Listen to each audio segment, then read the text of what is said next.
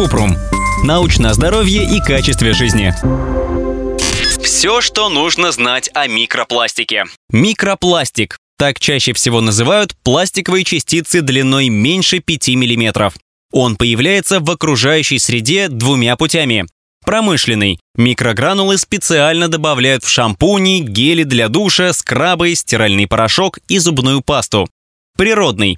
Образуются из крупного пластикового мусора, когда пакеты, одноразовую посуду, бутылки выбрасывают. Они постепенно распадаются на мелкие кусочки.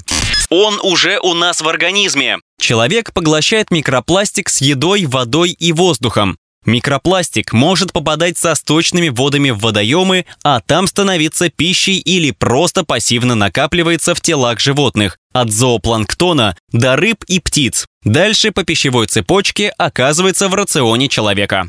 Чем опасен? Точного ответа пока нет. Потенциальные опасности, на которые обращают внимание ученые. Воспаление в тканях из-за реакции иммунной системы, накопление токсинов, которые переносятся микрочастицами, наночастицы пластика, которые могут проникать через клеточные мембраны в кровь. Исследования в основном проводили только в лабораторных условиях, поэтому нельзя точно утверждать, что в природе живые организмы ожидают такие опасности. Всемирная организация здравоохранения считает, что пока недостаточно данных, чтобы делать выводы о том, как микропластик воздействует на здоровье человека. Нужно больше научных исследований. Как разобраться с маркировкой пластика?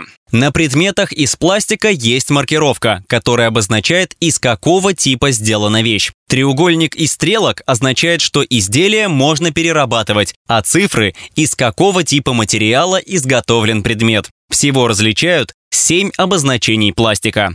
Как уменьшить количество микропластика? Исключить микропластик из продуктов, воды, почвы, воздуха, скорее всего, не получится. Но можно уменьшить его количество вокруг себя. Для сокращения потенциального загрязнителя нужно выбирать бумагу и стекло вместо пластика, не бросать пластиковые предметы в озера, реки, океаны или другие водоемы. Выбирать одежду из натуральных тканей. Сортировать мусор, чтобы пластиковые отходы попадали в переработку. Читать составы косметики и бытовой химии. Лучше не пользоваться средствами с компонентами, название которых начинается с поли, акри, нейлон, карбомер и этилен.